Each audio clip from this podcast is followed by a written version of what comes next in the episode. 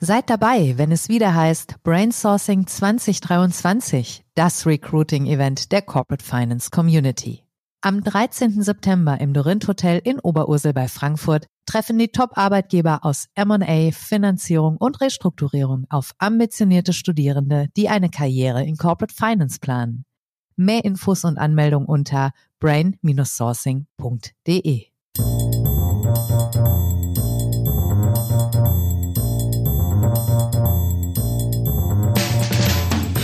What's up Corporate Finance? Der Podcast für die deutsche Corporate Finance Community mit spannenden Gästen aus der Banking-, Berater- und Finanzinvestor-Szene. Heute begrüßt euch Bastian Frien.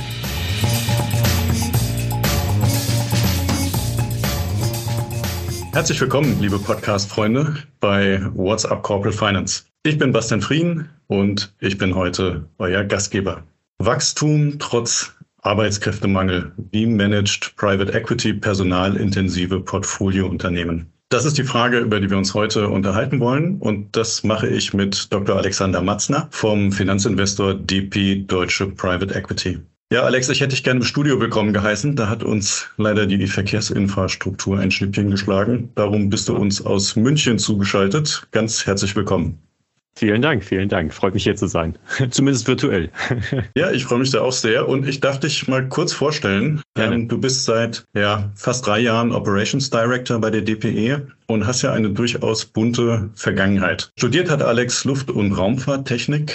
Äh, vor seiner Zeit bei der DPE war er dann für die Digitalisierung und den Einkauf von Sky Deutschland verantwortlich. Und davor hat er als Berater bei McKinsey Projekte im Automobil- und Maschinenbau, äh, aber auch in der Chemieindustrie geleitet. Beginnen möchte ich aber mit deiner allerersten Station. Du warst ja Tornado-Pilot bei der Luftwaffe. Äh, und da stelle ich gerne meine erste Frage dazu. Wenn ich jetzt mal all meine Top Gun-Vorurteile ausblende, dann bleibt doch eins übrig. Kampfpiloten treffen in kürzester Zeit wichtige Entscheidungen. Operations in Private Equity, das ist doch so ziemlich das genaue Gegenteil.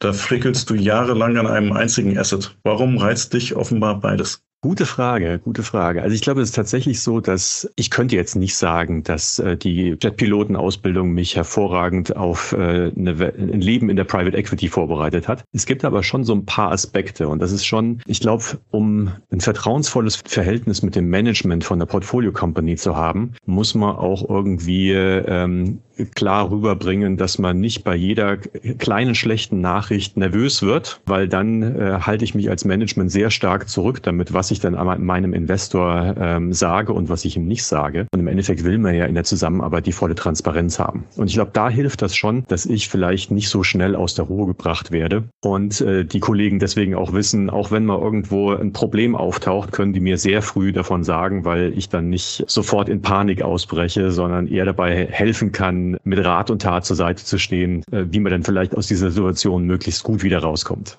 Hm, verstehe ich. Spielt das Thema Geschwindigkeit denn in deinem heutigen Job eine wichtige Rolle? Auf jeden Fall, auf jeden Fall. Also ich glaube schon, dass kein mittelständisches Unternehmen möchte ewig lange Entscheidungswege haben. Von daher ist schnell pragmatisch schon wichtig, sowohl für uns, weil wir wollen ja Wert generieren, als auch für die Unternehmen, mit denen wir zusammenarbeiten, weil die natürlich sich nicht einschränken lassen wollen in dem, was sie sonst so machen. Also von daher ist, glaube ich, schon eine, eine schnelle Reaktionszeit, kurze Entscheidungswege, das ist schon wichtig. Und ich glaube, das ist, ist auch was, was unsere Portfoliofirmen äh, an der Zusammenarbeit mit uns schätzen.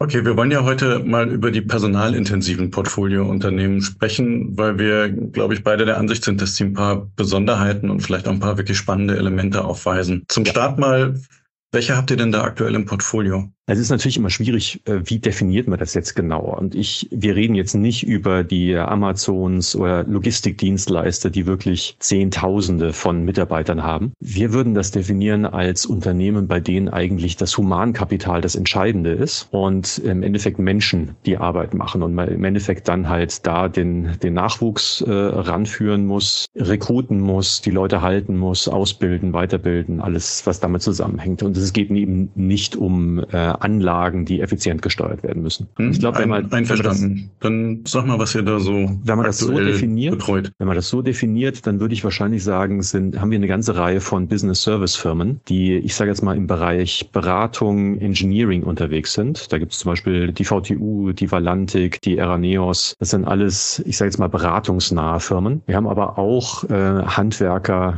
die äh, Flachdächer bauen, wie die Primotech-Gruppe, die Deubis, die Dare. Das sind alles Unternehmen, da kommt es darauf an, Projekte zu machen mit Menschen. Und das ist natürlich was, wo wir aktuell sehr schnell sehen, dass seine besonderen Gesetze hat und seine eigene Konjunktur. Da sprechen wir gleich drüber. Habt ihr euch auch schon mal von Unternehmen wieder getrennt? Und ähm, wenn man das mal vergleicht mit anderen Unternehmen, wie attraktiv waren die Investments? Ja, haben wir in der Tat. Und ich würde sagen, die waren überdurchschnittlich attraktiv. Also gerade die äh, Beratungen und die Engineering-Firmen, mit denen wir zusammenarbeiten, aber auch Handwerker haben durchaus eine deutlich überdurchschnittliche Rendite erzielen können. Hast du eine Idee, woran das liegt?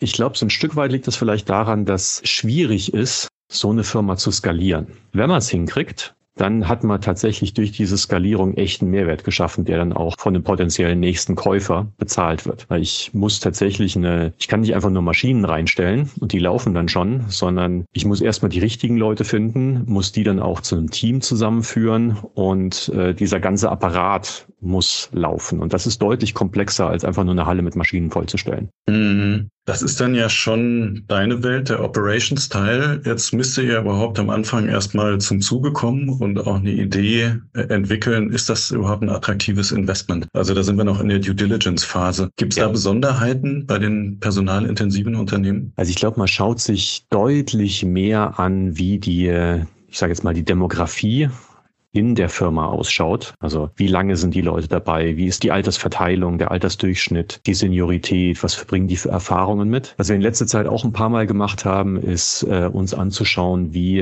ist denn der Wechsel innerhalb der Industrie?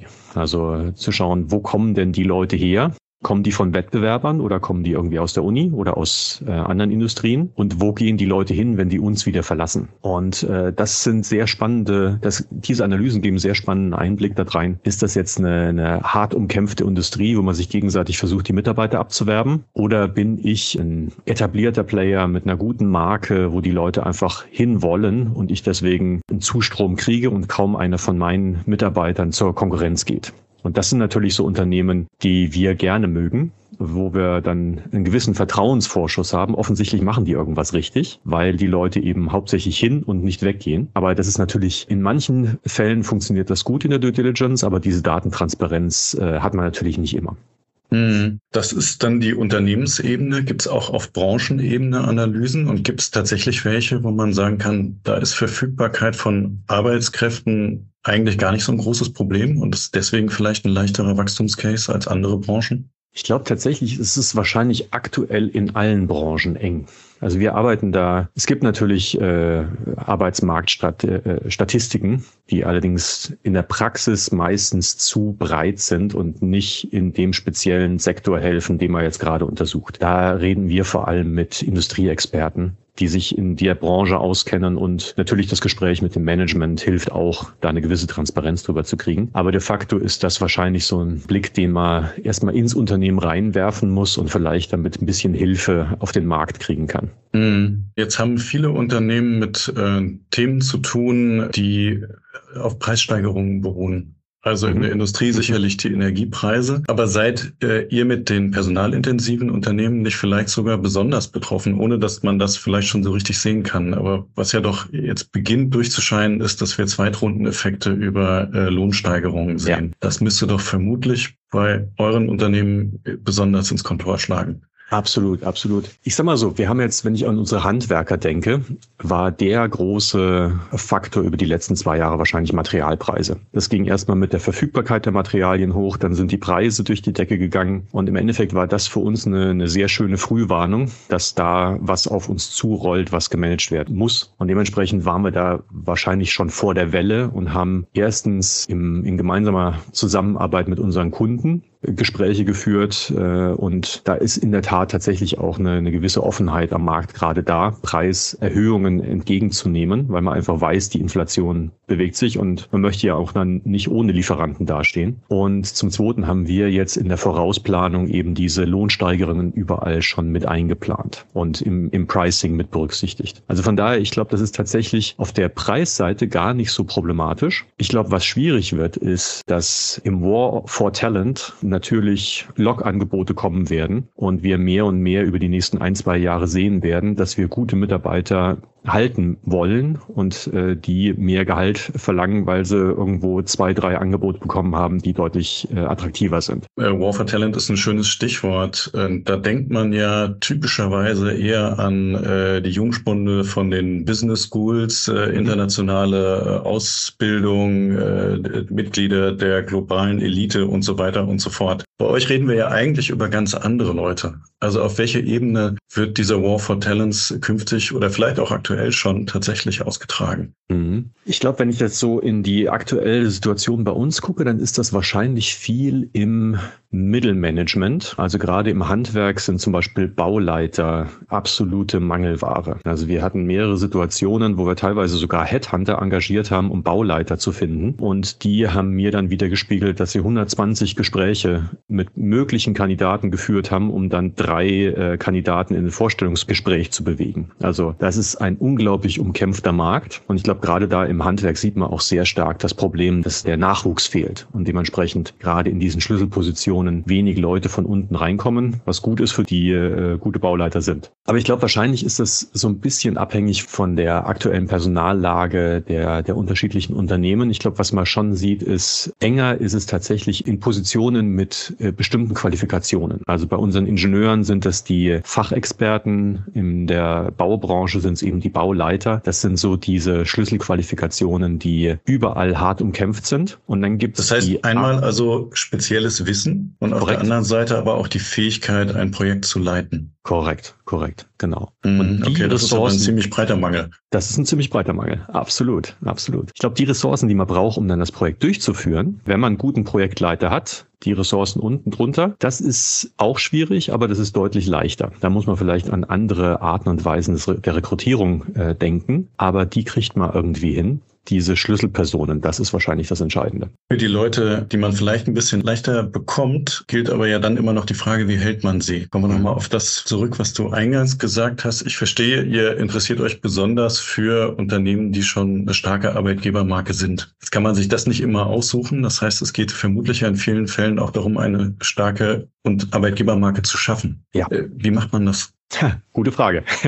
also ich glaube nicht, dass wir die äh, da das Patentrezept haben. Was wir aber schon haben, ist, wir haben aus einer Reihe von Erfahrungen teilweise auch schmerzlich gelernt, was funktioniert und was nicht so gut funktioniert. Und ich was glaub, funktioniert denn nicht? Ich glaube, was nicht funktioniert, ist so ein bisschen wie äh, der der der Home Shopping Kanal Verkäufer sein Unternehmen an Arbeitnehmer zu verkaufen mit viel Marketingaufwand, ohne dass wirklich was dahinter ist. Da kriegt man vielleicht ein paar Einstellungen, aber es spricht sich dann sehr schnell schnell rum, dass da viel heiße Luft, viel Fassade ist und wenig dahinter. Deswegen, ich glaube, man muss tatsächlich das Produkt Arbeitgeber interessant machen. Und da gehört dazu, dass man eine gute Kultur hat, dass man äh, gute Entwicklungsmöglichkeiten hat, gute Arbeitsbedingungen, Karrieremöglichkeiten und dass man wahrscheinlich auch viel darüber spricht, was man Gutes tut. Also dementsprechend vielleicht bei den Ingenieuren an den Universitäten schon äh, vor Ort sein und anhand nicht von Marketing äh, heißem Wind, sondern von wirklichen echten Projekten zeigt, dass das Unternehmen ein, ein Unternehmen ist, bei dem die jungen Studenten gerne arbeiten möchten. Mhm. Sind das unterschiedliche Themen in äh, unterschiedlichen Branchen? Also personalintensiv äh, ist ja sehr breit, Handwerk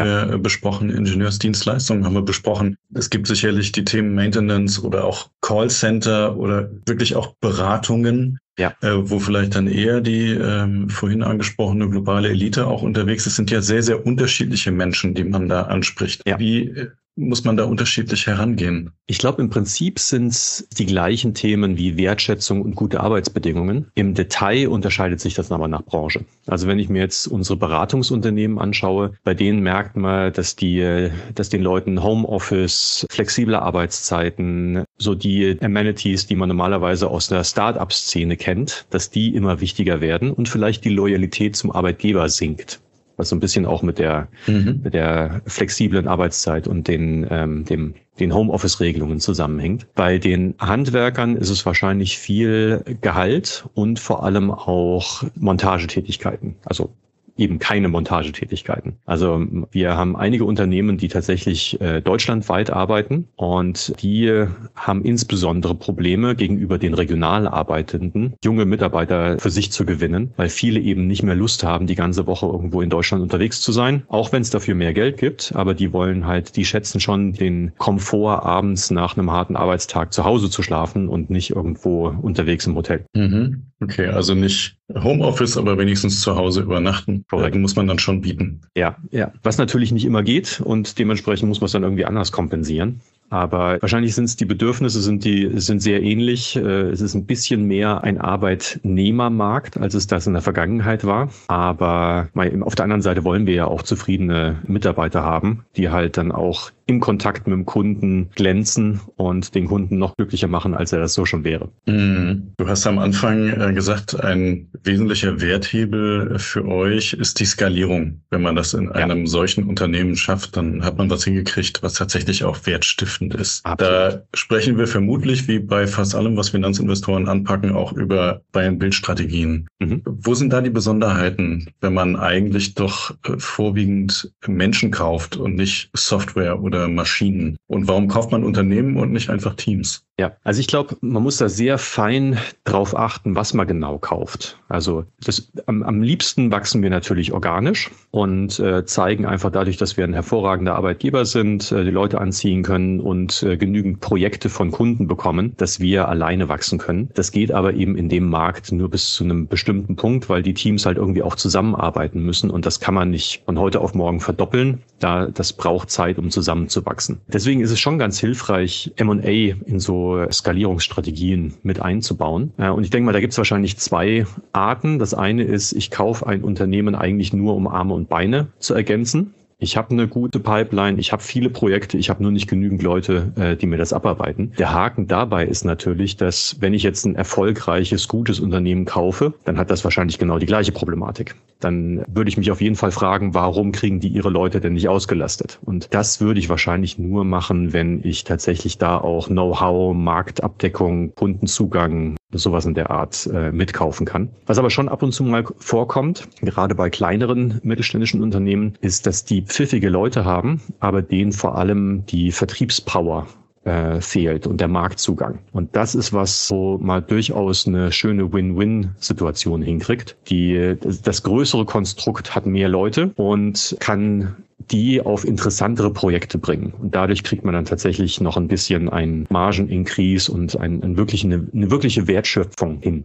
im Vergleich zu einfach nur zusammengekauft. Das verstehe ich, aber dann lass uns mal ein bisschen drüber sprechen, wie da die Aufgaben zwischen Finanzinvestor und Portfoliounternehmen verteilt sind. Im Grunde genommen sind all die Themen, über die wir gesprochen haben, welche man sagen kann, das ist auf der Unternehmensebene eigentlich ganz gut angesiedelt. Ja. Jetzt hast du da einen sehr strategischen Aspekt reingebracht, der spiegelt eher die Denke des Finanzinvestors wider. Wie kann man sich das in der Praxis vorstellen? Wer ist für was zuständig? Wie teilt man sich die Arbeit? Wer bringt welchen Input und vielleicht auf welches Netzwerk rein? Ja, du hast genau schon die richtigen Punkte angesprochen. De facto ist es natürlich so, dass alles, was da operativ zu tun ist, kann nur das Unternehmen selbst machen. Also ein Finanzinvestor kann sich nicht anmaßen, erstens zu entscheiden, welche Firma passt jetzt dazu äh, und kann auch nicht die Integration machen oder kann da irgendwelche Entscheidungen treffen. Das macht keinen Sinn in der Praxis. Was wir tatsächlich tun, ich glaube, wir sind äh, ein ein wichtiger Sparringspartner fürs Management, um eben diese größere strategische Perspektive einnehmen zu können. Das heißt, wir haben viele Unternehmen gesehen, die den nächsten Wachstumsschritt schon gemacht haben. Wir wissen, was sind denn die typischen Wachstumsschmerzen und was sind Best Practices, um da möglichst äh, schnell durch diesen Transformationsprozess durchzukommen. Und wir haben eine ganze Reihe von Partnern, Beratern, Transformationsexperten an der Hand, die helfen können, tatsächlich operative Aufgaben dann unter der Führung vom Management zu unterstützen. Und das ist, glaube ich, so ein bisschen das Zusammenspiel. Also wir haben die strategische Perspektive und stellen Netzwerk, Best Practices, Know-how zur Verfügung und vielleicht noch ein intelligentes Köpfchen. Aber das Management Management trifft final die Entscheidung, das wird dafür bezahlt, den Wert zu stiften. Und das sind auch die, die am besten entscheiden können, welche Integration kann man sich jetzt zutrauen und welche besser nicht. Mhm. Jetzt seid ihr ein Haus, das sich das Thema äh, Digitalisierung äh, ziemlich auf die Fahnen geschrieben hat. Und äh, immer dann, wenn Arbeitskräfte knapp werden, stellt sich die Frage ja automatisch, was kann ich denn automatisieren oder in irgendeiner Form digitalisieren? Gibt es in diesen personalintensiven Unternehmen besondere Ansatzpunkte, über die man nachdenken muss? Habt ihr da schon Erfahrungen gesammelt? Im Bereich Digitalisierung? Hm.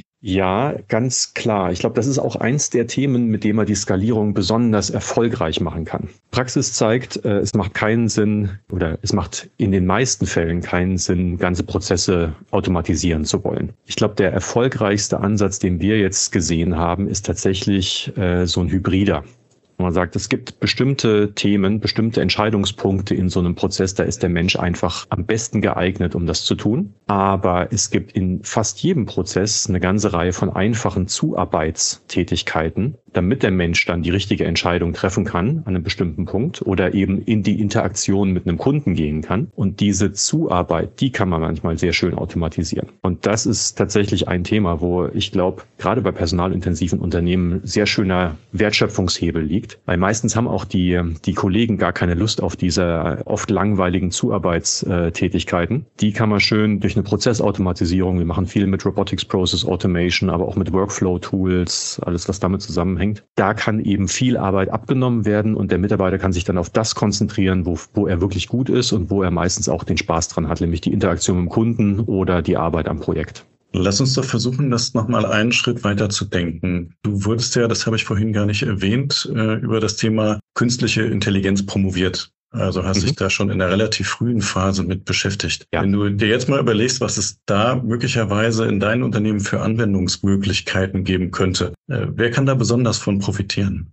Das ist natürlich die Gretchenfrage schlechthin. Ich glaube, aktuell ist klar, dass äh, alles, was oder in, in den meisten Fällen, wo künstliche Intelligenz draufsteht, in Wirklichkeit nur äh, ganz einfache Algorithmen drin sind. Also der Hype, den es vielleicht vor ein paar Jahren gab, dass jetzt ganz viel automatisiert wird und die Menschen kaum noch Arbeit haben, das zeichnet sich in der Realität tatsächlich überhaupt nicht ab. Und ich würde sagen, jetzt müssen wir mal absehen, wie ChatGPT und BART und alles, was da an den modernen technologischen Tools, die jetzt da gerade in Diskussion sind, äh, wenn die in der Praxis ankommen, ob das vielleicht noch eine Veränderung bringt. Das ist, glaube ich, das erste Mal, dass wir so einen gewissen Reifegrad haben, wo künstliche Intelligenz tatsächlich in kleinen Teilen ein Gamechanger sein könnte. Aber ich glaube, das braucht noch fünf bis zehn Jahre, bis das tatsächlich in der Praxis angekommen ist. Ich glaube tatsächlich, das Potenzial von nicht künstlicher Intelligenz, sondern einfach analoger Automatisierung, sage ich jetzt mal, ist noch lange nicht ausgeschöpft. Und das sind genau diese hybriden Prozesse, wo ich sage, ich versuche einfach den ganzen Prozess in der digitalen Welt abzubilden.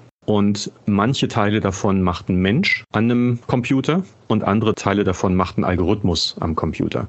Und diesen Prozess einfach durchgängig in der digitalen Welt zu halten, das ist wahrscheinlich schon der größte Wertschöpfungshebel. Und dann kann man nach und nach versuchen, den einen oder anderen heute noch vom Menschen zu machen, einen Schritt durch einen äh, Algorithmus zu ersetzen. Ich glaube, das ist aber das wird deutlich langsamer gehen, als äh, die meisten denken oder fürchten. Mhm. Aber trotzdem noch mal einen Blick in die Zukunft, äh, vielleicht versuchen mhm. zu werfen, wenn wir mal überlegen, wir haben Unternehmen, die im Jahr, sagen wir mal, mit zehn Prozent wachsen. Ist das denkbar mit vielleicht tatsächlich sogar schrumpfender Belegschaft, einfach mhm. durch digitale Skalierung? Oder wird die Belegschaft immer auch ein Stück weit, wenn auch sicherlich langsamer mitwachsen müssen? Ja, ich glaube, Microsoft hat da mal eine ganz interessante strategische Vision vor zwei, drei Jahren in den Raum gestellt. Die sagten, die Anzahl der Softwareentwickler muss drastisch wachsen oder der, die Nachfrage nach Softwareentwicklern wird über die nächsten Jahre drastisch wachsen, einfach weil die Digitalisierung zunimmt. Aber so viele Softwareentwickler kann die ganze Welt gar nicht aus den Universitäten rauswerfen. Das heißt, äh, de facto wird es, glaube ich, in den meisten Bereichen so sein, dass man das Wachstum mit der gleichen Mannschaft hinkriegt durch Einsatz von mehr Digitalisierungswerkzeug und künstlicher Intelligenz. Wie das jetzt auf dem Bau funktioniert, ist natürlich eine andere Frage. Also ich glaube, das sind Bereiche, in denen das deutlich schwieriger wird, weil jetzt so einen komplizierten Roboter zu bauen, der dann irgendwie äh, Zement anmischt und Mauern äh, sauber vor sich hin mauern kann, das ist wahrscheinlich, steht in keinem Verhältnis zu äh, den Kosten, die man dafür bräuchte. Also ich glaube, da sind wahrscheinlich die Informations-, die Information Worker stärker von betroffen als das klassische Handwerk. Ich schlage vor, dafür setzen wir uns spätestens in fünf Jahren nochmal zusammen und gucken mal, wo wir dann stehen. Sehr gerne. Ähm, für heute sage ich vielen Dank. Das hat mir viel Freude gemacht, Alex. Äh, ich hoffe, dir hat es auch ein bisschen Spaß bereitet. Absolut. Vielen Dank. Ich freue mich schon auf schön. unser Gespräch in fünf Jahren. ja, wir können auch zwischendurch mal reden. Äh, und unseren Hörern sage ich natürlich wie immer auch vielen Dank für euer Interesse. Äh, wir hören uns bald wieder. Bis bald. Euer Bastian. Musik What's the Angle und What a Wonderful Day von Shane Ivers. www.silvermansound.com